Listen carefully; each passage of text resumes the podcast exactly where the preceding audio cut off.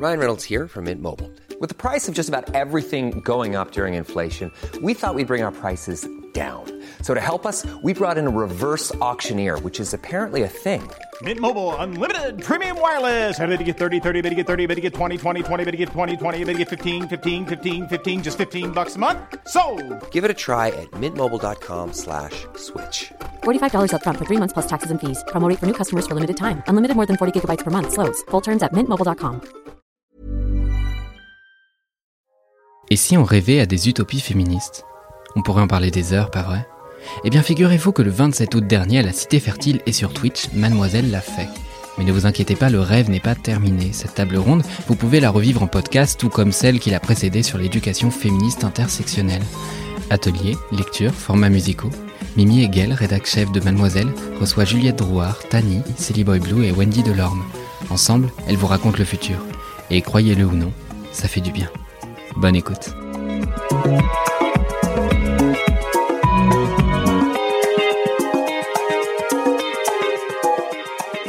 Bonsoir, bonsoir à toutes et à toutes qui êtes avec nous à la Cité Fertile aujourd'hui.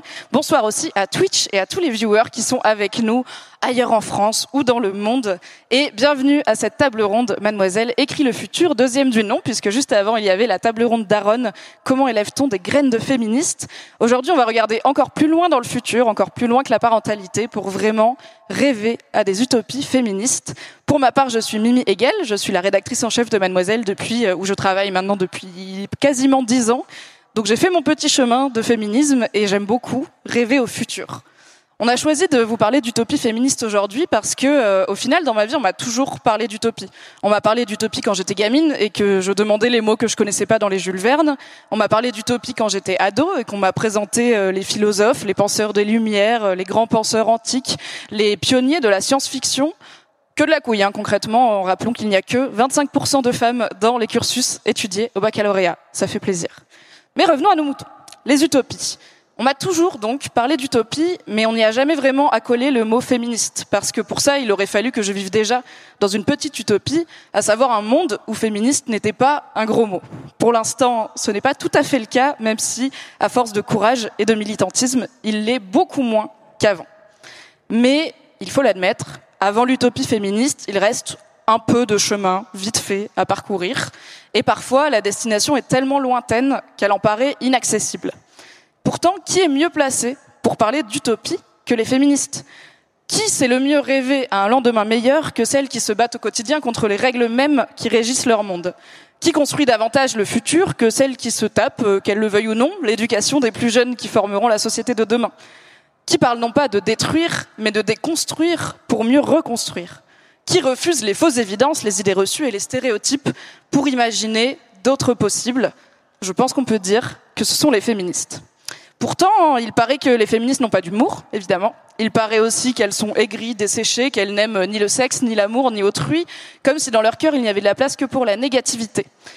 Pourtant, je le dis, il n'y a pas plus optimiste qu'une féministe. Même les saoulés, même les blasés, les vénères, les enragés, les hystériques, les chiennes de garde, les mal baisés et toutes celles qui font bien chier, parce que personne ne peut militer sans espoir et personne ne lutte sans lumière. Être féministe, pour moi, c'est croire si fort à une utopie qu'on est prête à tout remettre en question pour la construire.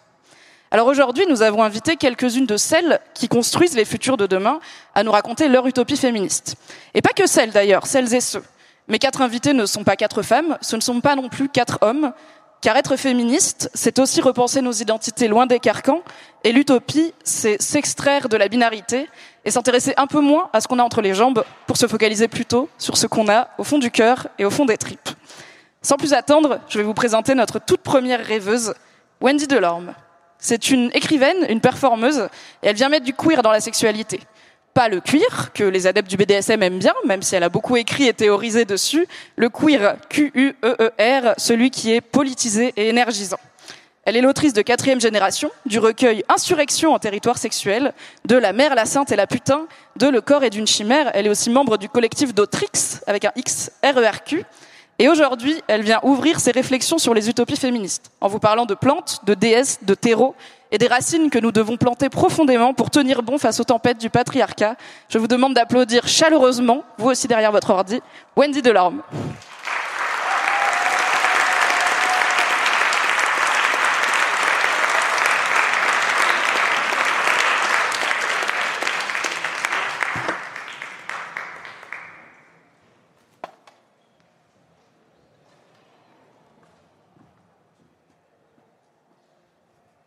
Est-ce que le son est OK? Ouais. Il y a peu de temps, on m'a demandé d'écrire un texte qui parlerait du futur et d'imaginer une utopie. Et je n'y arrivais pas. Parce que c'est difficile d'imaginer le futur en ce moment. Et puis j'ai eu une idée. L'idée m'est venue bêtement en regardant le terrarium que j'ai acquis auprès d'un ami botaniste, Raphaël. J'ai posé le terrarium sur la table de ma cuisine. Je lui cherchais un endroit adapté dans mon appartement, lumineux mais pas en plein soleil. Et là, j'ai compris ce qui pourrait peut-être me donner plus envie de vivre. Pas seulement de fonctionner, mais de retrouver la joie. Pour un futur désirable, on peut imaginer un changement de paradigme, le paradigme du terrarium. Le terrarium est un écosystème en vase clos. Dedans, tu mets un peu de terre humide, du sable et quelques plantes compatibles entre elles. Phytonia, Selaginella, Alocasia, Calathea. On dirait des noms de déesses grecques et j'ai toujours été fascinée par la mythologie grecque, parce que ce sont des histoires à visée explicative. La mythologie grecque est un effort des humains pour s'expliquer le monde, donner du sens à la vie. C'est quelque chose entre la religion et les contes de fées. Alors tu prends tes déesses plantes et tu te fais une Olympe sous cloche. Dans un récipient en verre transparent, hermétiquement scellé. Et là, miracle, tes plantes déesses continuent de grandir et de s'aimer entre elles. Elles se donnent mutuellement ce qu'il leur faut à chacune pour subsister. Échange chimique, humidité, gaz, tout ce qu'il leur faut, c'est de la lumière. Tu es ton propre écosystème, tu es une plante. En vase clos, chez nous, depuis un an et demi, on a pris l'habitude de communiquer par les réseaux sociaux avec les autres entités de l'écosystème. Pas de parois en verre, mais les murs de nos logements. Pas d'échange de gaz, surtout pas de salive. Attention aux gouttelettes, restez bien à trois mètres, chacun chacune sous cloche, et on ne se touche plus. On a dû chercher ailleurs les éléments nécessaires à notre subsistance. Allo resto, allo sushi, allo maman. Tous les bars, brasseries, restaurants fermés. On arrivait de la campagne et les gens sont malades, ou bien de solitude, ou bien de leurs poumons. On est malade de ne pas se penser comme un écosystème. On est malade de penser les autres comme des entités distinctes, plutôt que comme des plantes complémentaires. On est des plantes seules, dépérissant chez elles sous leur FFP2, les déesses étiolées d'une Olympe malade. Alors comment guérir de ça? On pourrait s'organiser en micro-communautés autonomes, fluides, interdépendantes et solidaires. Créer des terrariums à échelle humaine. Et ça commence tout simple. Tu choisis cinq personnes compatibles. Tu leur fais vœu d'allégeance, d'amitié, de soutien, et d'amour. Vous créez votre propre écosystème. Les plantes peuvent être euh, ta voisine de palier, ton amoureux, ton amoureuse, ta grand-mère, tes gosses, tes meilleurs potes. Vous faites le pacte du terrarium. S'aider mutuellement, se faire le moins de mal possible. Et pour que le terrarium soit beau, vivace et complémentaire, il faut des plantes variées, le pacte du terrarium doit se signer entre personnes qui n'appartiennent pas à la même espèce sociétale. Et contrairement aux plantes, on peut faire partie de plusieurs terrariums à la fois. Se penser en système, se penser à plusieurs, ça démarre juste à cinq et puis ça prolifère. Des racines nous poussent, des racines invisibles qui nous relient aux autres, au-delà du langage et au-delà des murs. Des liens souterrains qui poussent doucement, une évolution lente sur des générations. Un sixième sens, une nouvelle faculté pourrait nous advenir, celle de deviner l'autre sans même voir son visage, empathie sensitive, capacité accrue d'être au diapason des êtres autour de nous. Les racines d'amour fissurent doucement les murs, se nourrissent mutuellement, se donnent de la force. Être un soi autonome et autosuffisant n'est plus chose essentielle quand on sait faire partie d'une communauté d'êtres.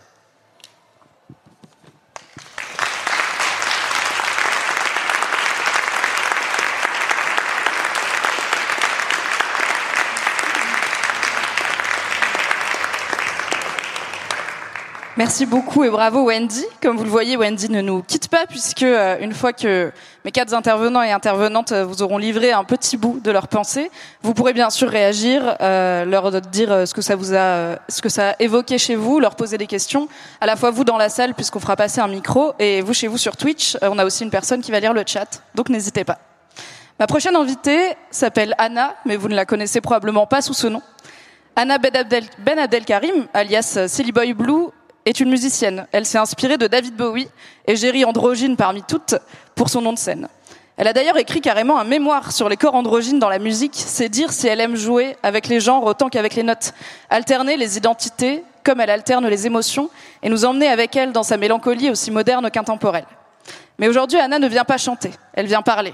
Elle vient parler de son genre, évidemment, et de son oxygène, la musique. Être une femme dans ce milieu, qu'est-ce que ça veut dire? Elle va nous le raconter Parole à Silly Boy Blue.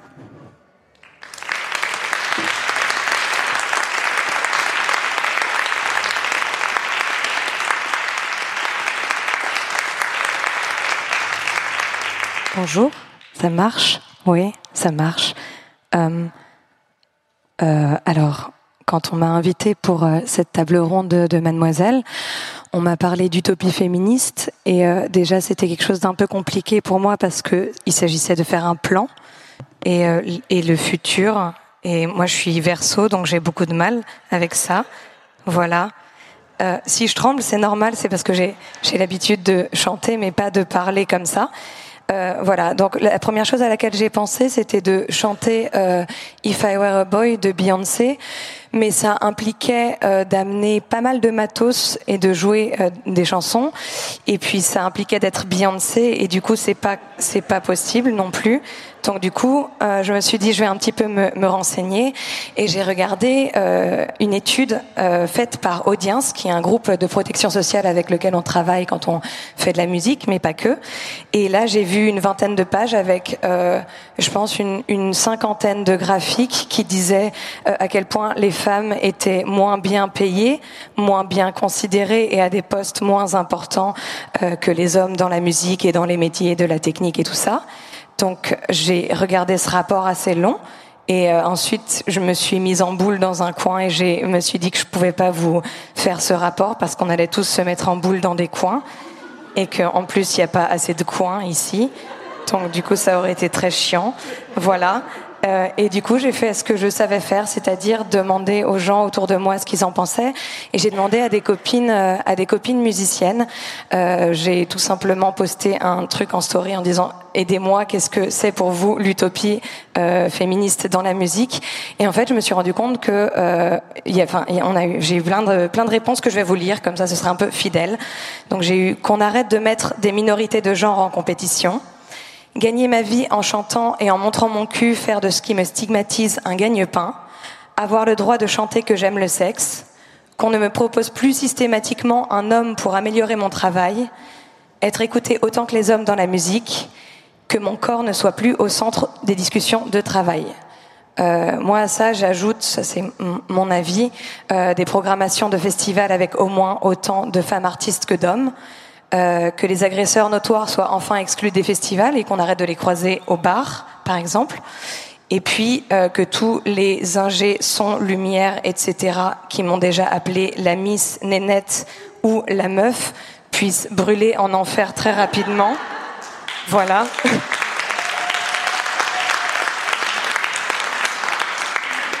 Et, euh, et je sais que qu'on parle d'utopie et que je pourrais imaginer des choses beaucoup plus euh, grandioses, mais en fait ça ce serait déjà vraiment pas mal parce que moi j'ai commencé, j'ai 25 ans et j'ai commencé la musique quand j'avais 15 ans Et en fait, je me suis rendu compte que euh, ben, des réflexions comme ça, comme dans plein d'autres métiers, évidemment, euh, j'en subissais depuis tellement longtemps que juste que ce soit normal, ce serait déjà pas mal du tout. Et, euh, et, voilà, j'ai passé en fait euh, une journée à parler avec ces femmes artistes, à débattre avec elles, à essayer de comprendre aussi leur vécu parce qu'on n'a pas toutes le même, on vient pas toutes du même milieu, etc. Et en fait, je me suis rendu compte euh, de qu'on vivait parfois les mêmes choses, parfois des choses super différentes. Ça dépendait de des scènes dans lesquelles on allait, etc. Mais je me suis aussi rendu compte que euh, il y avait plein de femmes artistes qui m'avaient répondu directement et qu'on a passé une journée à euh, un peu refaire le monde. Et en fait, ma conclusion qui est tout à fait candide là-dessus, mais qui m'a donné beaucoup d'espoir, c'est que c'est avec la sororité qu'on arrive à faire des très grandes choses et même des toutes petites choses comme ça. Voilà.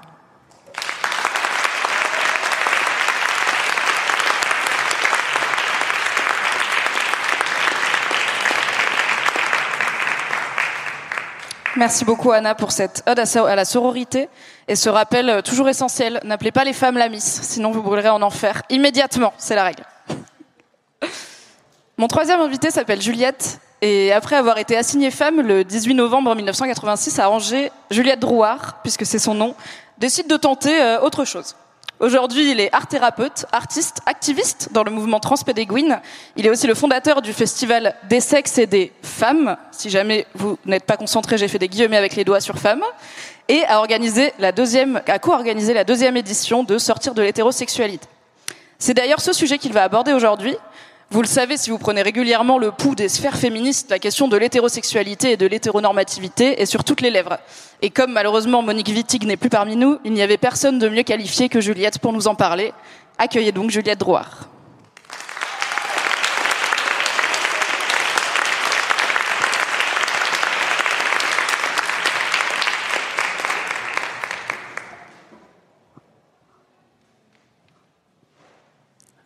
Bonsoir. Alors je vais essayer de tenir ce livre et, le micro en même temps. Et là je me rends compte que c'est un peu casse-gueule. Je peux faire porte-livre au pire. Je m'accroupis et je tiens le livre comme ça. Ah ouais? C'est très cinématographique, je pense. Écoute, si tu veux. non, je vais quand même te laisser en autonomie. Je pense que ça va bien se passer. non, t'inquiète, t'inquiète, on va faire sans. Donc c'est un extrait euh, du livre euh, qui s'appelle Sortir de l'hétérosexualité parce que je suis quelqu'un d'un peu ambitieux, donc euh, voilà. Et, euh, et, je me préoccupe de nos bien-être euh, à tous.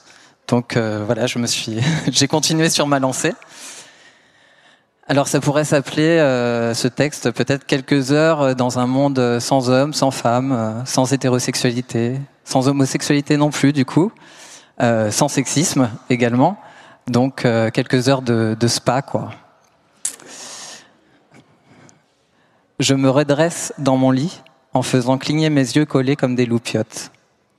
J'ai rêvé que je volais. Je prends conscience du mur blanc mat en face de moi.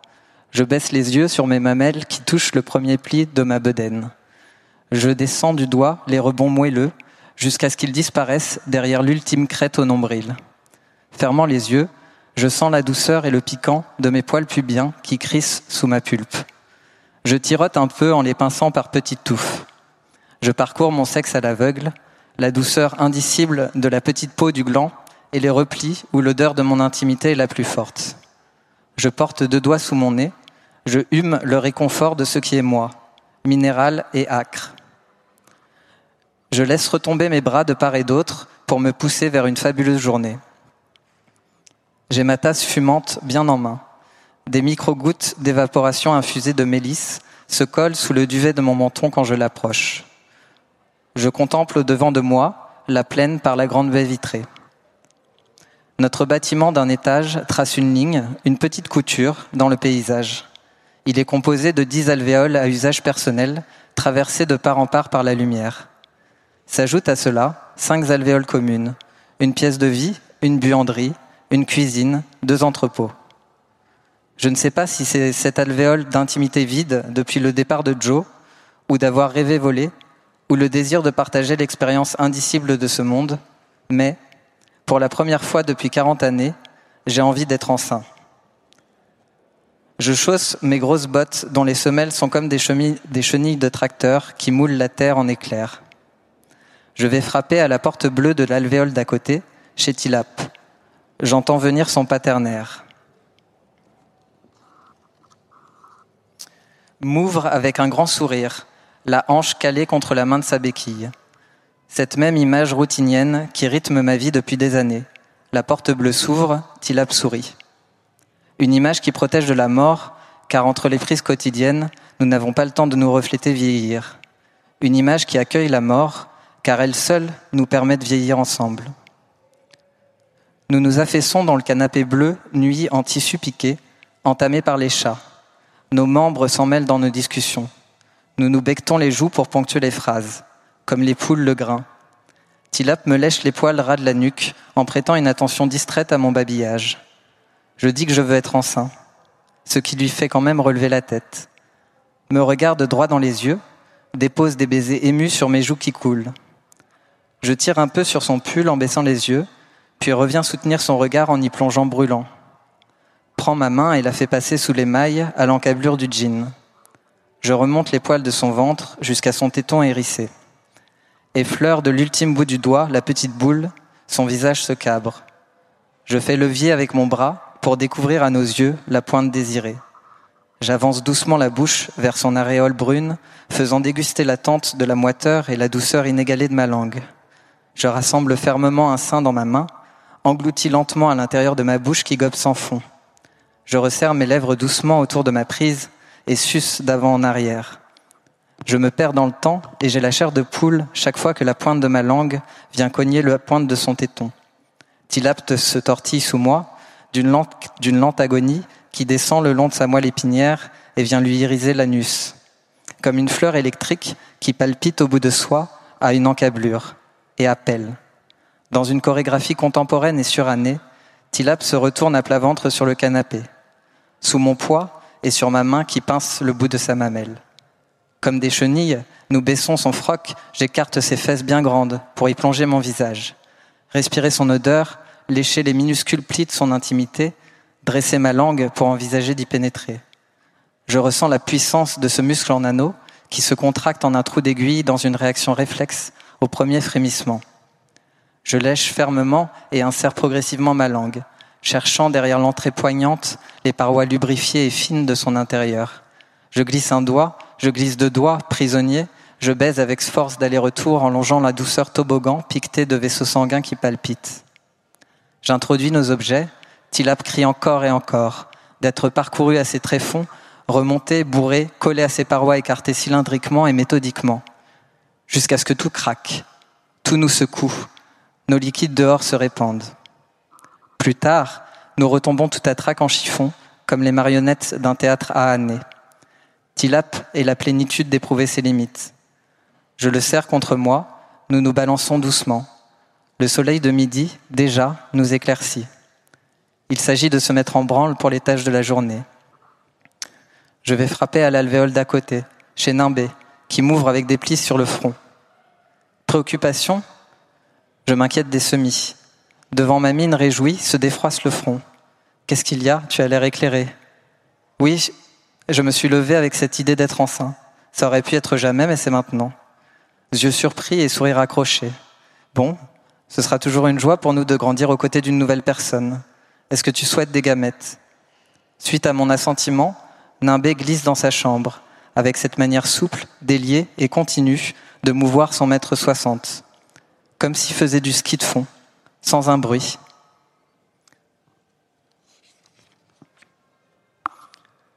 Je me retrouve à admirer la même plaine, les mains derrière le dos. La lumière a changé d'un nuage. Un chouka se pose. Nimbé me tend la boîte en carton qui contient le flacon avec ses gamètes. Nous bavardons un peu. Ses framboisiers sous la grêle. Nimbé s'amuse que je ne sois pas tout à la discussion et me dispense, bourru mais franchement amical. T'en as rien à foutre de mes framboisiers, va t'injecter. Je ne me le fais pas dire deux fois. Je me hâte dehors, lui collant deux bisous sonores sur les joues, et je cours quasiment jusqu'à chez moi. Je me débarrasse de mes bottes avec le déchausse-pied, à deux doigts de me péter la gueule dans la précipitation. J'égare mon pantalon quelque part dans la pièce de séjour. Je me lave les mains en faisant déjà mentalement l'inventaire des opérations à venir nécessaires. Dans ma chambre, Je farfouille fébrile dans les tiroirs de ma table de nuit. Bordel, mais où est cette pipette et qui a besoin d'autant de piles? Je finis par mettre la main dessus. J'ouvre le sachet stérile et retourne l'objet constitué d'un piston et du corps de la seringue. Je fais remonter le liquide séminal dans la seringue en jouant du piston. Je m'allonge confortablement, les jambes écartées et un coussin sous la tête. Je sens le bout soyeux du dispositif pénétrer dans mon vagin. Je pousse sur le piston. Voilà.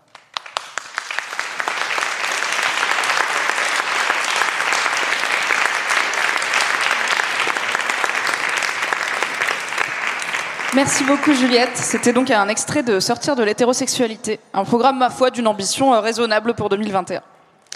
Ma dernière invitée, c'est Tani. Comédienne, humoriste, chroniqueuse, Tani accepte toutes les casquettes pour peu qu'elles aient le logo de la bonne humeur brodé dessus. Après le théâtre classique et cinq ans au sein de la... Ah, mon stylo et cinq ans au sein de la Ligue d'improvisation de Paris, c'est dans le rire qu'elle se révèle, repérée par Shirley Soignon, lauréate du tremplin propulsion des plateaux sauvages, en très belle compagnie dans l'émission 60 de Kian Kojandi ou sur les planches du célèbre festival de Montreux. Tani se livre dans un spectacle hebdomadaire à la Comédie des Trois Bornes à Paris. Elle nous y invite à voir le monde par ses yeux, riche en diversité culturelle, diversité de genre, d'identité, de sexualité, racontée par celle qui assume aujourd'hui toutes ses envies. Et puisque on parle ce soir d'utopie, Tani imagine pour nous un futur qu'on ne voit jamais dans les blockbusters hollywoodiens. Un futur auquel n'a jamais rêvé la petite fille qu'elle était, celle qui n'avait pas encore compris que la menace ne viendrait pas des aliens ou des robots, mais de cette petite chose qu'on appelle le patriarcat. Applaudissez Tani.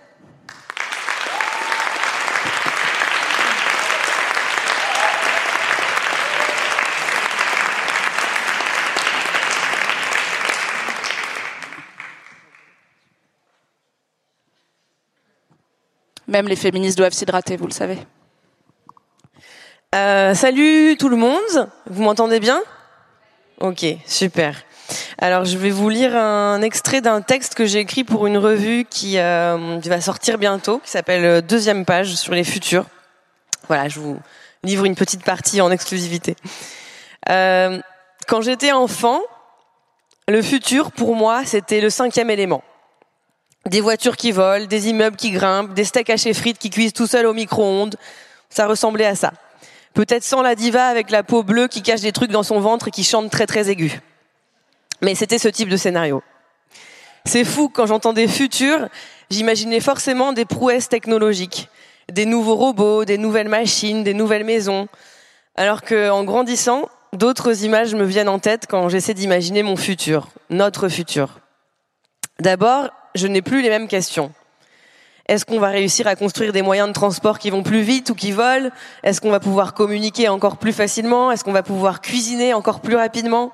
Gagner du temps. Cette obsession de la vitesse, de la performance, toujours plus vite, toujours plus haut, toujours plus fort. Le futur est un mec qui a peur de ne pas être assez viril ou quoi? Aller plus vite, mais dans quelle direction? Gagner du temps, pourquoi faire? Aujourd'hui, quand je pense au futur, j'ai d'autres questions. Comment faire tomber le patriarcat? Que faire de la violence? Comment reprendre le contrôle sur nos corps? Et c'est vrai que tout de suite, ça fait moins scénario de film de science-fiction. Ça les fait moins bander, les réalisateurs bourrés de thunes. T'imagines si demain, des, des blockbusters américains s'intitulaient Fin du patriarcat now La guerre des queers Bienvenue à Laisse mon corps City! J'aurais des super idées de bande-annonce, hein dans un monde dirigé par les dictates, Lee se lance dans un combat contre les fragiles droïdes hommes qui lui disent comment s'habiller et marcher dans l'espace astral. Boum Des dialogues poignants. Mon corps, c'est pas ton gadget, ok? Des effets spéciaux. Akabadabra Une révolution à l'écran. D'ailleurs, euh, petite parenthèse, alors ça c'est pas dans, dans, le texte, euh, mais euh, un de mes rêves dans le futur, c'est qu'on règle aussi le, qu'on puisse redécouvrir, pardon, l'amour de nos poils. Parce que je sais pas vous, mais moi cet été j'ai fait des efforts sur la plage. Tu vois, je me suis dit, Tani, écoute la manif pour tous un peu. Arrête d'être contre nature, assume tes poils. Je suis allée à la plage avec mes poils et les gens, ils ont regardé mes jambes en mode, comme si j'avais un tatouage de Darmanin sur le mollet, tu vois. Non, c'était juste mes poils. Donc vraiment, je pense que j'aimerais bien qu'on kiffe nos poils. Et en plus, parce que je me dis, il y a un truc avec les poils, genre j'ai l'impression que avant, tu vois, genre euh, nos grands-mères, elles s'en foutaient de leurs poils, tu vois. Euh, elles n'étaient pas genre ah c'est l'été, summer body, attention. Déjà, ma grand-mère, je pense pas qu'elle avait un summer body. Euh, vu que c'était en Guadeloupe, elle avait juste un body toute l'année. Mais c'est vrai, en deux, générations, j'ai l'impression que les poils sur une fille, c'est tabou, tu vois. Et ça me fait peur. Je me dis, dans deux générations, c'est quoi la suite? Les, les oreilles, c'est plus à la mode. On va devoir se les faire enlever. Dans la cour de récré, t'as vu, Mélanie a gardé toutes ses oreilles. Elle sort avec ses lobes. Bref, fin de la parenthèse. Le futur, ça fait un peu peur. Il faut se projeter, il faut s'imaginer. Euh, je suis verso aussi, donc euh, c'est compliqué. Il y a que les gens qui te demandent euh, où vous voyez dans 10 ans en entretien d'embauche qui savent sûrement le faire.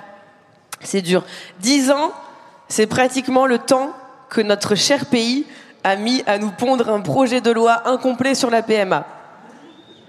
Et dans le même temps, 10 ans, en 10 ans, pardon, je suis passée de meuf dans le déni qui porte des ballerines, qui se lisse les cheveux et qui va à des speed dating hétéro vers opéra, à lesbienne, euh, qui porte un afro, qui joue des spectacles d'humour féministe, queer dans les rues de Berville et qui vous dit à Pantin, euh, c'est quoi son futur?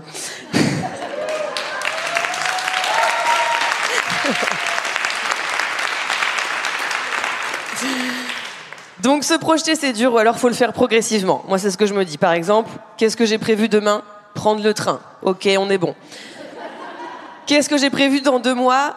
Aller à la pendaison de crémaillère de ma pote Solène. Ça, ça c'est faisable. Qu'est-ce que je fais dans deux ans? Ah, ça commence à paniquer. Euh, mais c'est c'est cool ça qui est, qui des fêtes. Ça permet de savoir qu'il y aura toujours des invariants. Par exemple, euh, mon anniversaire, Noël. C'est vrai, a priori, il y a peu de chances qu'on décale Noël. Euh, je suis pas spécialement croyante ou fan du Père Noël, mais ça me permet de me dire que, a priori, le 25 décembre 2036, je serai dans une cuisine en train de manger des fagots de, de haricots verts avec des pommes dauphines. Donc ça, ça me rassure. Euh, ouais, c'est pas dans le texte non plus. Non, je voulais dire, euh, c'est vrai que le, le futur, ça fait peur, surtout euh, en ce moment, euh, quand on voit ce qui se passe dans certains territoires, l'Afghanistan avec les talibans. Il y a cinq ans, je me souviens, j'avais déjà peur quand euh, Bolsonaro a été élu au Brésil. C'était un peu malaisant, les images de fachos et tout, célébrant sa victoire. Ça donnait envie presque d'imaginer l'inverse, tu vois, une, une Frida Overeno euh, élue à 55% des suffrages, un monde tremblant après la victoire de l'américaine Trump de Fallop, suspectée d'avoir remporté ses élections en complicité avec la Russie, territoire de la blonde et indétrônable Vaginir Guindin. Des chars célébrant ces résultats avec des fanions ornés de vulves annonçant une dictature lesbienne des plus terrifiantes. Side cut pour tout le monde. Regard méprisant envers les femmes n'ayant ni piercing, ni tatouage, ni cheveux décolorés. Tu ne portes pas de bague au pouce On dirait une hétérale. Ce serait l'insulte qui désignerait les, hétéros. Euh, censure, contrôle des médias, un seul journal tenu par Amélie Mauresmo, 100% de contenu lesbien. Tu es bien pâle, toi, pour une citoyenne. Je, je suis un homme, on dit citoyen. T'entends ça? Tu crois que je vais m'embêter à accorder mes mots au masculin? C'est la règle du féminin qui l'emporte. Virlotte. Ça, ce serait une insulte pour euh, insulter les hommes euh, trop virils. PMA et GPA devenus la norme. La norme, pardon, la norme. Quoi? Vous êtes allé à l'étranger pour concevoir naturellement votre enfant? Répugnant. Récitation de l'hymne national, le sex appeal de la policière, obligatoire à la, à la récréation de 10 heures dans tous les établissements, uniforme de licorne, ongles courts imposés, ballerines strictement proscrites. J'ai un problème avec les ballerines, désolé. Bref, évidemment, je plaisante. Euh, ce serait pas forcément très souhaitable. C'est mon système de défense contre euh, l'homophobie et plein d'oppressions. L'humour, voilà. Euh, petite parenthèse aussi, je n'ai vraiment rien contre les hétéros. Voilà, je je suis pas hétérophobe. J'ai un très bon ami hétéro. Il est noir en plus. C'est mon père. Euh...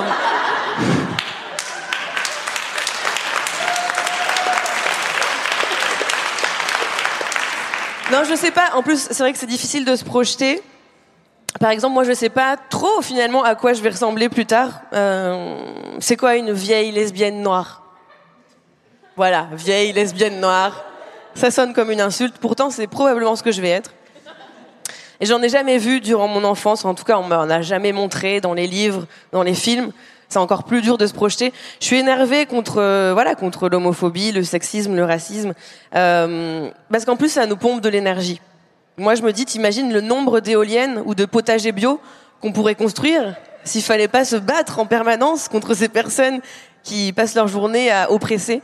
Est-ce qu'on a déjà essayé de mesurer la quantité d'énergie déployée par, les militantes féministes et LGBT Parce que oui, la planète va mal et on n'arrive pas à s'arrêter.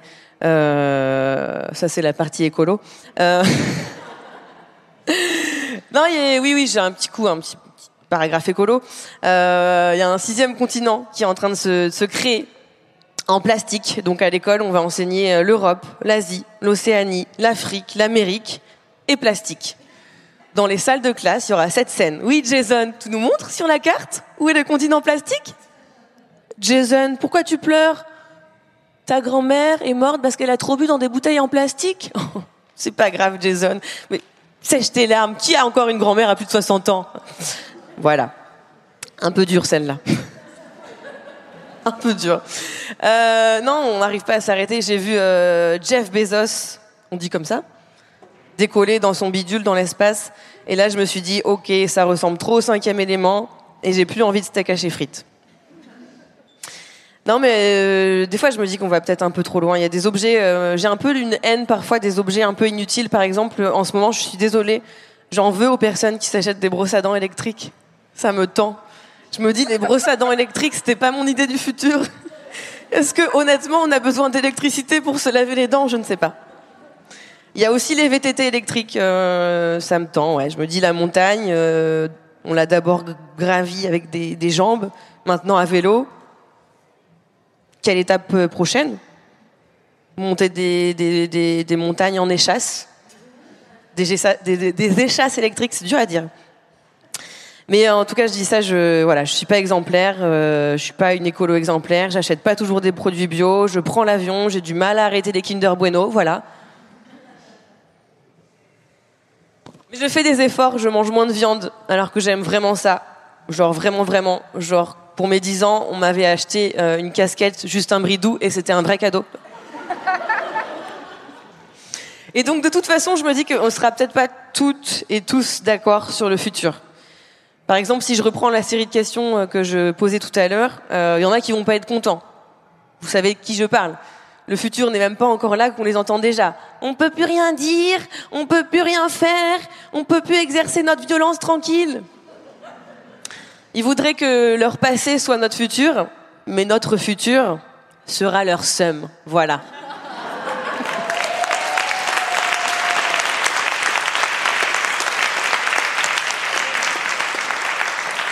Voilà, c'était comme ça que j'avais envie de finir. Euh, au final, mon utopie, c'est peut-être euh, du seum pour toutes les oppressions. Alors peut-être que j'aurai le seum, du coup, moi, tu vois, de plus manger de saucisson, peut-être que c'est ça. Mais euh, je pense que ça peut commencer aujourd'hui, en discutant et en se rencontrant comme ça, et en se disant que les oppressions systémiques, là, on n'en veut plus, quoi. Et on va rêver à un monde un peu plus juste. Et en vrai, pour finir, moi, je pense qu'on est déjà un peu dans le futur. Par exemple, quand moi je passe en vélo devant le Louvre avec mon afro et mes chaussettes arc-en-ciel, je les imagine là, les Louis XIV et compagnie, en train de me voir. Je pense qu'ils pèteraient un plomb. Donc euh, voilà, on faut continuer à planter des graines. Euh, il faut rendre hommage aux, à celles qui ne sont plus là et qui ont, qui ont planté des graines pour qu'on soit là et pour qu'on soit le futur. Et donc voilà. Say hello to a new era of mental health care. Cerebral is here to help you achieve your mental wellness goals with professional therapy and medication management support. 100% online. You'll experience the all new Cerebral Way, an innovative approach to mental wellness designed around you. You'll get a personalized treatment plan from a therapist, prescriber, or both in a safe and judgment free space. Your cerebral therapist or prescriber will outline a customized plan with clear milestones along the way so you can get to feeling your best. With Cerebral, you're not alone in your mental health journey. We're here to empower you to live a fulfilling life. So take that first step towards a brighter future and sign up today at cerebral.com slash podcast and use code ACasts to get 15% off your first month. Offer only valid on monthly plans. Other exclusions may apply. Offer ends July 31st, 2024. See site for details.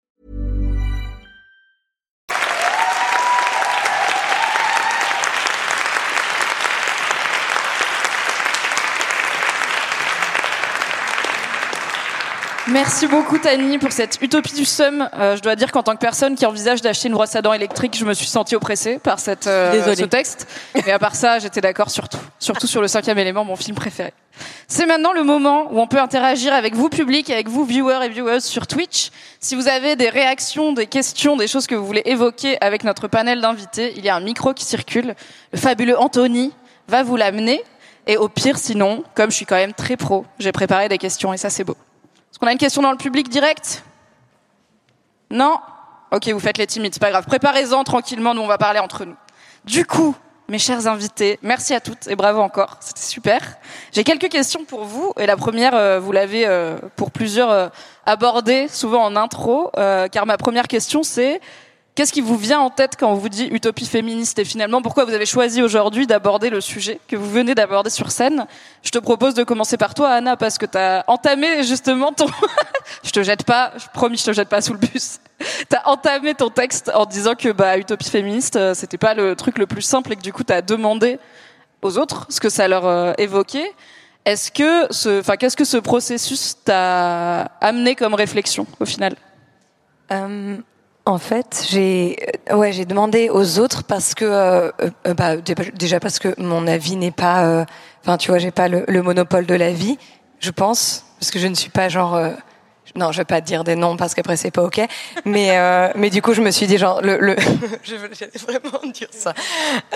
Mais ouais, je me suis dit qu'en vrai le plus le plus intelligent c'était de demander au principal concerné et euh, et puis euh, en fait ça s'est construit tout seul comme ça parce que je me suis rendu compte, bah, comme je le disais, qu'il y avait vachement de euh, de parcours communs, enfin de de, de merde commune plutôt, et puis euh, et puis des aussi, enfin pas mal d'espoir quand même. Et euh, on s'est retrouvés sur des trucs et puis on s'est appris, je pense, des choses aussi mutuellement, ce qui était plutôt intéressant. Vraiment, je vous ai dit quatre phrases, alors qu'en fait, il y avait vraiment des, des trucs très intéressants dans mes conversations WhatsApp. Donc, je suis vraiment navrée. Peut-être qu'un jour, euh, je ferai quelque On chose. fera de- une version longue. Voilà, de plus long. Mais euh, voilà, c'est venu comme ça. Ok. Toi aussi, Wendy, tu as évoqué que c'est pas simple de réfléchir à des utopies féministes, notamment euh, dans une période où le futur est de moins en moins joli euh, chaque jour. Qu'est-ce qui fait que tu t'es tourné vers cette idée qui, au final, n'est pas si différente, puisque dans ton idée de terrarium, il y a l'idée de d'être interconnecté et de se faire grandir ensemble. Qu'est-ce qui t'a amené vers cette euh, réflexion-là? Ben, je crois tout simplement un constat qu'on peut toutes et tous faire, c'est qu'on a dans les périodes difficiles, c'est les, c'est les proches, euh, c'est les, enfin, il faut il faut se mettre en lien et euh, voilà. Toi- C'est très bien. Ouais. Et toi, Juliette, pourquoi est-ce que quand on te dit utopie féministe, tu te dis, je pense que vraiment l'utopie, let's go, on va sortir de l'hétérosexualité, ce qui est bon, un grand projet, comme tu l'as dit. Qu'est-ce qui fait que c'est ce que tu as choisi de nous amener aujourd'hui? Au-delà du fait que, bien sûr, euh, tu as écrit un excellent livre sur le sujet. Oui, bah, il y avait la question que j'étais en vacances en Bretagne et donc que j'avais pas trop de temps et qu'ensuite il fallait faire la promotion du livre, donc il y a ça. Mais après, euh, vraiment fondamentalement, c'est simplement parce que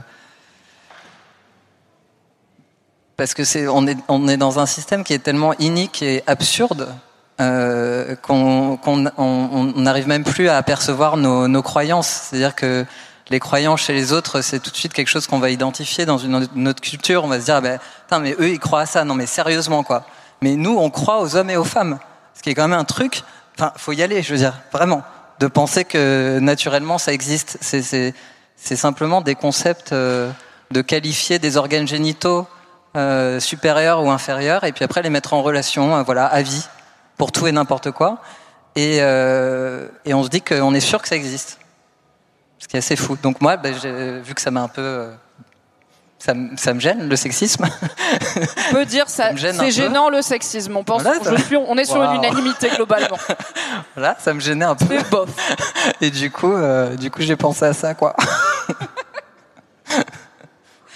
Et de ton côté, Tani, comment t'as construit cette euh, chronique futuriste euh, à base de cinquième élément et de steak haché qui peut-être sera vegan dans le futur quand, on, quand il se créera tout, seul? Tout à fait. Euh, des steaks vegan qui cuisent tout seul, c'est aussi possible.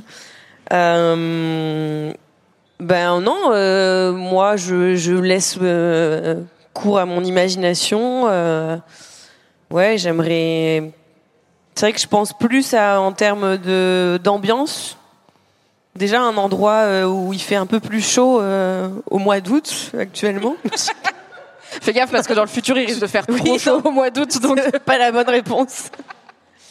Non, non, mais euh, non, je saurais pas dire beaucoup plus de choses que ce que j'ai dit. Enfin, un endroit où tout le monde se sent bien, on est libre d'être qui on veut et on essaie de pas oppresser les autres.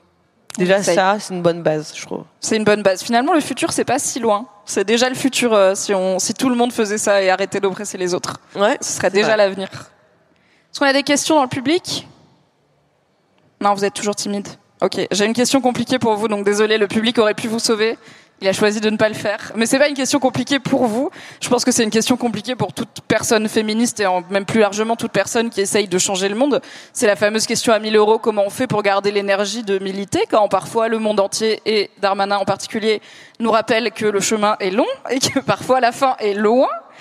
C'est la question qui revient euh, très souvent quand je parle avec euh, notamment des féministes plus jeunes de ce truc de comment on finit pas épuisé et surtout dégoûté et comment on garde espoir sur le fait que à la fin on gagne alors que bon c'est un processus qui prend le temps qui prend. Et en même temps je vous dis comment on fait. Peut-être que vous-même vous y arrivez pas toujours. Donc comment ça se passe puisqu'on parle d'utopie? Comment on fait pour euh, continuer à garder foi en une utopie dans un monde qui y avance lentement finalement? Est-ce qu'on a une, une volontaire ou est-ce que je désigne? On va faire, on va faire en aléatoire. Ce sera pas, ce sera pas re-toi en premier, Anna. T'as déjà donné. ok, Juliette.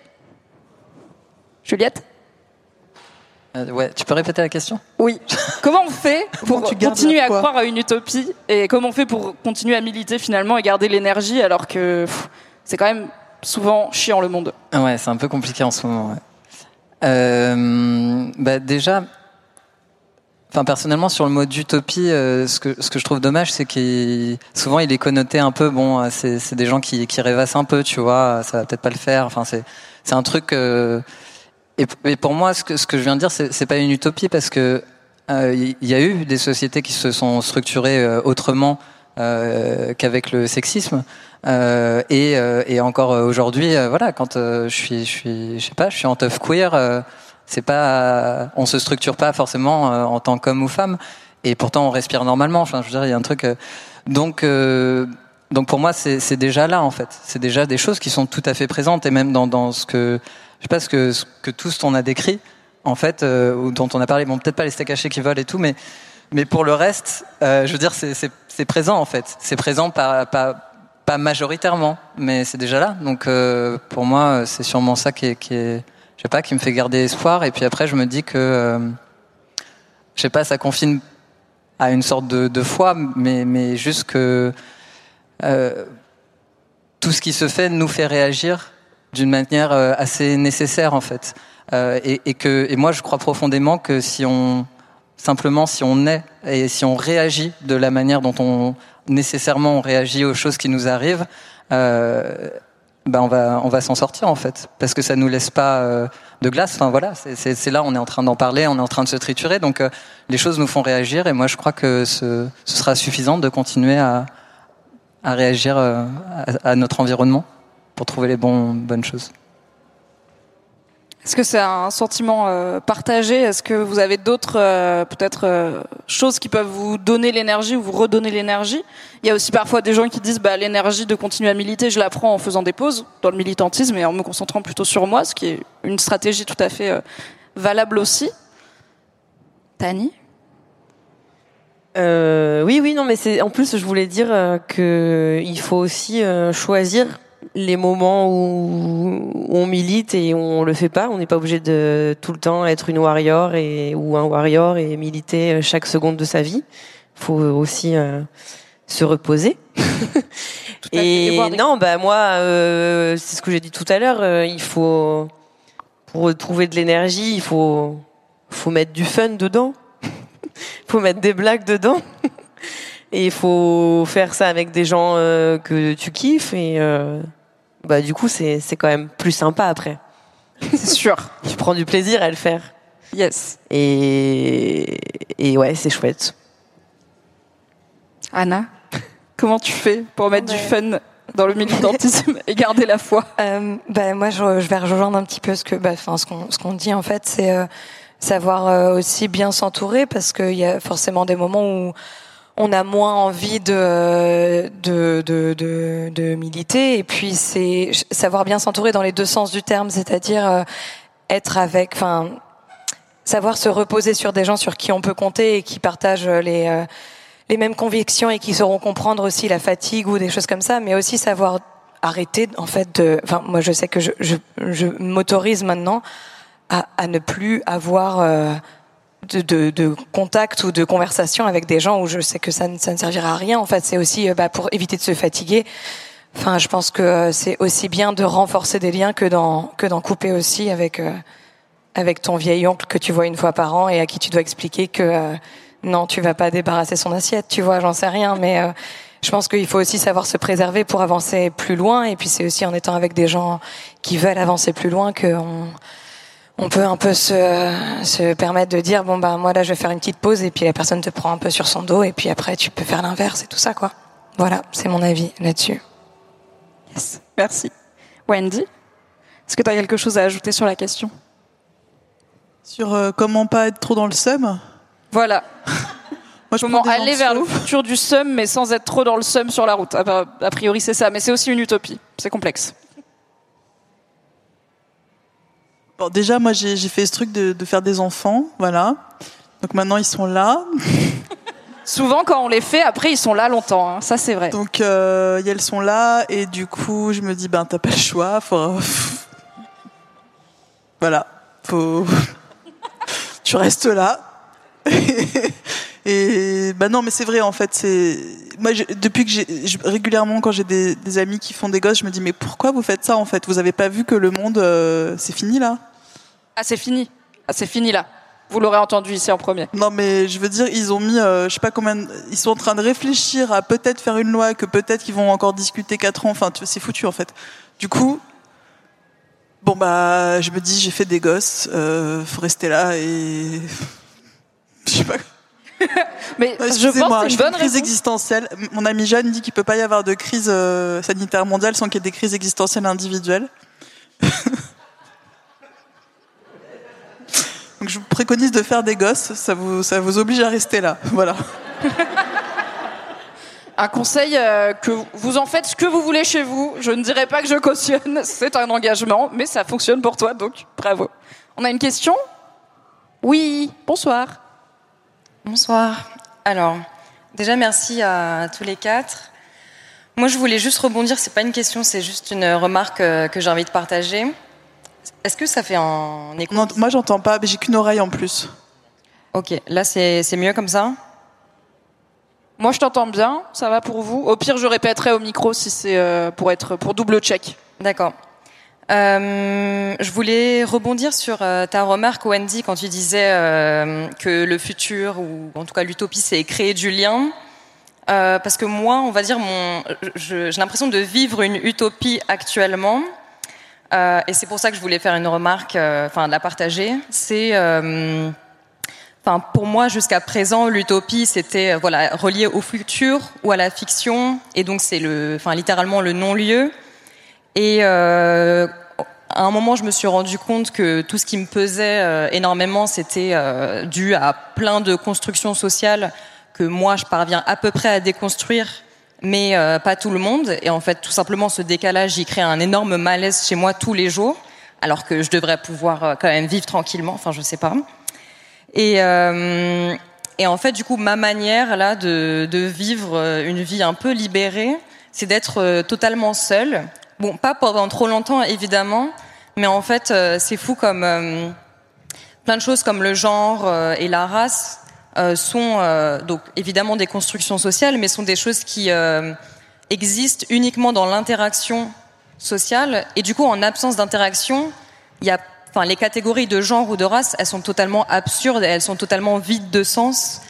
Et là, j'ai fait une espèce de cure sociale, je sais pas, euh, où voilà, en fait, je me sentais euh, totalement différemment, enfin différente, et même euh, mon orientation sexuelle ou, des choses comme ça, ça n'avait plus aucun sens pour moi. Et voilà, en fait, enfin moi, c'est aussi, et je rebondis aussi un peu sur ce que tu disais, Juliette, en parlant de système de croyance. Et c'est vrai qu'on adhère à un système de croyance, et des fois, euh, en, en laissant tout tomber, mais juste en étant seul, ça peut euh, nous libérer. Et aujourd'hui, j'ai la force de sortir de chez moi et venir ici pour vous écouter parler euh, d'utopie. Et je pense que c'est comme ça. Enfin, en tout cas, moi personnellement, c'est comme ça que je vais vivre euh, ma vie, qui euh, voilà. Et enfin, je, je, dis tout le temps à ma sœur jumelle qui est dans la salle, je dis ouais, ma vie, elle a vraiment aucun sens. Je sais pas ce que je fais et tout. Mais en fait, c'est génial. Voilà. Donc, il n'y a pas de futur. Voilà, je vais m'arrêter là parce que sinon je vais vraiment partir trop loin. mais, euh, mais voilà, c'est vraiment un conseil que je vous donne de prendre des pauses de certains types d'interactions où par exemple, voilà, moi je suis dans une position euh, euh, voilà qu'on peut qualifier d'intersectionnelle, mais voilà, des fois je vais prendre des petites pauses de racisme, des petites pauses de sexisme, des petites pauses de je ne sais quoi.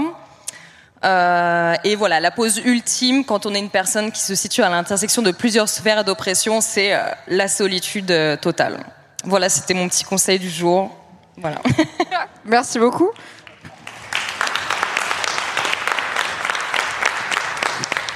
J'aime bien, on passe de fête des enfants, après vous aurez plus le choix, à sinon rester totalement seul. Comme ça, personne viendra vous emmerder, ce qui est quand même deux conseils qui se valent. Compliqué à faire les deux en même temps, par contre. Est-ce que c'est quelque chose qui résonne chez vous, cette idée de parfois euh, la, la, meilleure façon de se reposer des oppressions, c'est euh, de se couper un peu du monde et de s'isoler, parce que bah, les oppressions viennent souvent de l'autre, d'autrui, du reste de la société. Et effectivement, quand on est tout seul chez soi, pour peu qu'on n'aille pas sur Twitter, il n'y a personne pour nous critiquer notre identité. Est-ce que c'est une façon aussi de se recharger pour vous, quelque chose que vous avez déjà expérimenté? Je peux désigner, mais on peut y aller en spontané. Hein. Bah ouais, ouais je, trouve que ça, ça recoupe aussi ce que ce que tu disais, euh, Anna. Enfin, le fait de bah de, de, choisir euh, très consciencieusement euh, les, les, interactions qu'on va avoir ou ne pas ou ne pas avoir. Et c'est sûr que dans le sens de se préserver enfin on l'a tous un petit peu dit aussi. Et après c'est sûr que on a plus ou moins aussi de possibilités euh, y compris matérielles de, de limiter euh, ces, ces, interactions là quoi. Donc ouais, voilà c'est tout. Est-ce qu'il y a d'autres questions dans la salle? Non? Oui, je vois pas tout le monde. Je vois Anthony se diriger d'un pas décidé. Yes, bonsoir.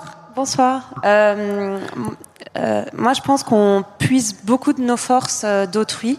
Et du coup, je voulais profiter de cet instant pour vous demander est-ce que vous avez des anecdotes un peu plus, enfin, feel good, où votre militantisme, vous étiez heureux, vous avez vu un impact positif. Voilà, est-ce que vous pouvez partager des histoires comme ça avec nous ce soir? Je peux commencer si vous voulez, comme ça je vous laisse euh, une minute de réflexion. Donc euh, moi ça fait un petit moment que je travaille chez Mademoiselle et quand j'y suis arrivée j'avais 20 piges et j'ai vraiment, euh, je venais de découvrir le féminisme et le fait que ce n'était pas un gros mot. Et donc j'ai grandi, je suis née en 91 et j'ai grandi avec très peu de connaissances, très peu de remise en question on va dire de l'ordre établi. Et quelques années plus tard chez Mademoiselle, on a reçu une stagiaire de troisième qui avait 13 ans et qui savait déjà qu'elle était pansexuelle et non binaire. Et ça m'a fait, ben, elle, utilisait encore le prénom, le pronom féminin, et ça m'a fait un choc. Euh, alors un petit coup de vieux, certes, moins que quand elle a dit qu'elle connaissait pas les S Club 7, mais petit coup de vieux quand même. Et surtout, ça m'a rempli d'un espoir fou de me dire, elle en connaît plus à son âge sur toutes les possibilités qui s'offrent à elle. Elle en connaît mille fois plus que moi à son âge, où il y avait un mec gay out dans mon lycée, et c'était la fin de la non cis hétéronormativité, on va dire. Donc ça m'a mis beaucoup d'espoir de me dire en fait, elle va faire son chemin en ayant une infinité, enfin pas une infinité, mais quasiment une infinité de possibles. Et en fait, plus on a de possibles, plus on peut trouver sa voie et ce qui nous correspond. Donc de voir une euh, petite meuf comme ça de 13 ans, euh, nantaise, euh, qui était hyper sûre de qui elle est et hyper libre et aimante de qui elle est, j'ai trouvé ça assez beau. Et euh, savoir euh, d'un autre point de vue que Mademoiselle a un peu aidé, ça fait toujours plaisir. Mais euh, elle y serait arrivée, je pense, dans tous les cas, parce que la société porte ça. Du coup, voilà, c'était ma, c'est ma petite anecdote que je raconte souvent euh, quand on me demande comment je peux être optimiste et féministe. C'est que, en fait, euh, ça fait déjà des années, donc cette meuf-là, maintenant, elle a 20 ans et c'est déjà une adulte qui est tellement libre par rapport à ce que moi j'étais à 20 ans que ça peut que donner espoir. Est-ce que vous avez des, moments cool de militantisme, des petits grains d'espoir euh, qui vous viennent en tête? Moi, je sais pas vraiment si ça s'apparente à vraiment du militantisme, mais euh, je parlais de la sororité dans la musique et bah moi, euh, j'ai à mon petit niveau, j'ai eu il y a pas longtemps, je voulais faire des reprises, c'est ce que j'ai fait pendant un des confinements, je sais plus lequel, et, j'ai demandé à plein de plein de gens d'en faire. Et puis. Et puis évidemment à plein de plein de meufs et en fait bah, les les trois quarts des personnes qui ont répondu positivement et qui ont déplacé du temps dans leur emploi du temps, c'était euh, c'était des femmes artistes. Et euh, j'ai un exemple un peu particulier là-dessus. C'est euh, par exemple, j'ai demandé à, à Iseut, que je connaissais des réseaux sociaux, et ça s'arrêtait à peu près là. On se suivait et c'était tout. Et, euh, et en fait, elle a débarqué chez moi et on a bouffé ensemble. Et ensuite, on a fait une reprise. Euh, chez moi, limite, dans, enfin ouais, dans mon canapé avec mon vieux micro euh, qui m'a coûté, je pense, 30 balles il y a 10 ans, quoi. Et, euh, et en fait, voilà, c'est euh, il y a, y a une, une sororité très très forte que je retrouve parce que euh, il y a une, une porosité entre les les carrières et les chemins et tout ça. Et euh, ça, ça donne vachement d'espoir en fait, c'est de se dire que euh, ben tu peux compter sur des gens que tu connaissais que de Instagram ou de euh, ou que tu as croisé une fois. Et puis tu peux euh, moi je me suis dit genre ça c'est très chouette. Et puis on se depuis ce moment-là on se renvoie la, la, la balle sur euh, je sais que quand elle elle a eu euh, toute une période où euh, les, les certains médias ont- lui sont tombés dessus euh, très violemment. Euh, on avait un groupe de, de meufs de la musique et on a toutes monté au créneau pour pour la soutenir et tout ça. Donc euh, c'est chouette. En fait, il y a des belles choses qui se font quand même et euh, et puis ça se passe souvent euh, entre femmes. Enfin, moi je vois beaucoup de j'ai l'impression, en tout cas, que tout ce qui a été gratuit et sans intérêt, enfin sans avoir, sans besoin d'intérêt ou de, de choses comme ça, et ben c'était entre femmes. Donc, donc ça c'est très cool. Voilà. Yes. Tani? Euh, bah ouais, puisqu'on est dans des moments de, sororité, euh, ça me fait penser à euh, une journée que j'ai passée, bah maintenant il y a peut-être deux ans. Euh, C'était des auditions pour un, projet euh, de pièce de théâtre porté par cette personne incroyable qui est Rebecca Chaillon. Je ne sais pas si vous la connaissez. Et elle, elle prépare une œuvre euh, sur euh, grosso modo les femmes noires. Et on s'est retrouvés pendant une journée à une quarantaine de, femmes noires euh, et métisses et artistes. euh, et donc pour montrer ce qu'on faisait, c'était très divers. Ça allait du stand-up au cirque, à toutes sortes de performances. Et en fait, je me suis rendu compte que ça m'était jamais arrivé de me retrouver une journée entière dans une pièce avec 40 femmes euh, noires. Euh, et c'était super fort et euh, j'étais très heureuse. Enfin, c'était c'était incroyable. Donc d'où petite parenthèse, les espaces en non mixité, c'est important. Euh, et ouais, ouais, c'est des exemples de moments qui qui donnent qui donnent beaucoup de force. Voilà, j'y repense souvent. Et, euh, et voilà, c'est chouette. Et euh, justement, avant que tu racontes ton anecdote aussi, j'en avais une où, pareil, euh, j'étais un peu quand j'étais ado euh, fan girl de la chanteuse Ayo. Euh, parce que j'ai grandi en Normandie, il n'y avait pas beaucoup de personnes euh, noires ou métisses qui portaient euh, leur afro comme ça fièrement et, et bref j'ai eu un flash je me suis beaucoup identifiée à elle et je pense que euh, bah c'est je lui dois aussi peut-être une part de ma libération et, euh, et là en, en octobre dernier elle est venue voir mon spectacle Wow. incroyable Franchement, t'as percé, Ouais. bravo. Wendy? Ben, je, je suis un peu dans la, dans la même logique que, que vous deux, en fait. Euh, en tant qu'autrice, c'est grâce à une autrice que j'ai été publiée la première fois.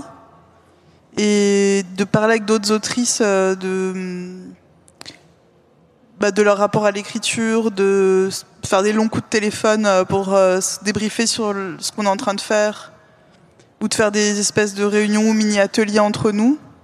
Ça, c'est vraiment des moments qui donnent de la force et qui font qu'on se sent légitime. Puisque les autres sont là pour écouter et valident ce que tu es en train de faire. Donc, euh, oui, c'est ces moments-là, en fait, de partage. Euh, et ouais. et pour finir, Juliette, est-ce que tu as un moment fort euh, euh, ouais, bah moi j'ai tout de suite pensé à. Alors je sais plus, on perd la notion du temps avec tous ces confinements là, mais euh, je pense que c'était il y a trois, trois ans peut-être, euh, à l'initiative de, de mon copain Sophie Morello, on avait fait euh, un char euh, Gwyn Trans pour la Pride, parce que bah voilà, il y a un char lesbien, il n'y a pas de char trans sur une cinquantaine de, de chars, et, et on avait fait un sexe géant et un peu non identifié euh, entre, euh, je sais pas, euh, entre vulve, diclite, micropéné, avec plein de voilures et tout, qui faisait à peu près 3 mètres 50 de haut. on avait fait des grandes seringues aussi et, et à un moment, donc il y avait un set qui était voilà en train de monter. On était tout en haut du char et on avait dérobé plein de poupons à la à la manif pour tous. Et et du coup, voilà, on scandait des trucs, des slogans sur la PMA euh, pour tous, et, euh, et Sophie qui crie euh, "Qui veut des bébés? Et, et là, on, on, faisait, on a fait l'injection de, de, cette, de ce maxi sexe avec notre seringue et des extincteurs et tout ça, a des fumigènes de partout. Et on a commencé à balancer des poupons sur la foule, et je me souviendrai. et je me souviendrai vraiment toujours de, de couples, tu vois, de, de gens qui s'arrachaient les bébés. Et, en regardant après une vidéo, il y avait un couple de PD, mais qui était au bord des larmes avec un bébé. Et franchement, sincèrement, mais tu vois, ça me fout les poils rien qu'en en reparlant. C'était trop beau. Yes. Merci beaucoup pour ces belles paroles.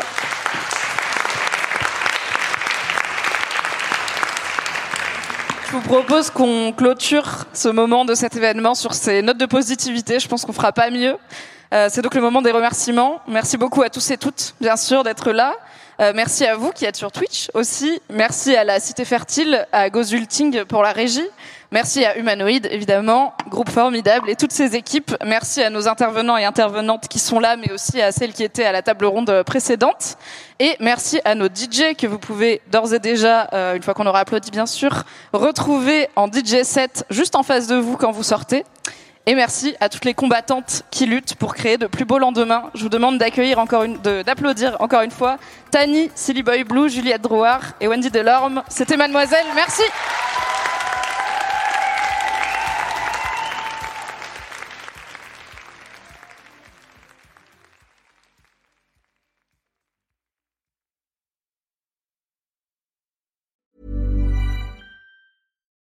As humans, we're naturally driven by the search for better. But when it comes to hiring, the best way to search for a candidate isn't to search at all. Don't search, match with Indeed. When I was looking to hire someone, it was so slow and overwhelming.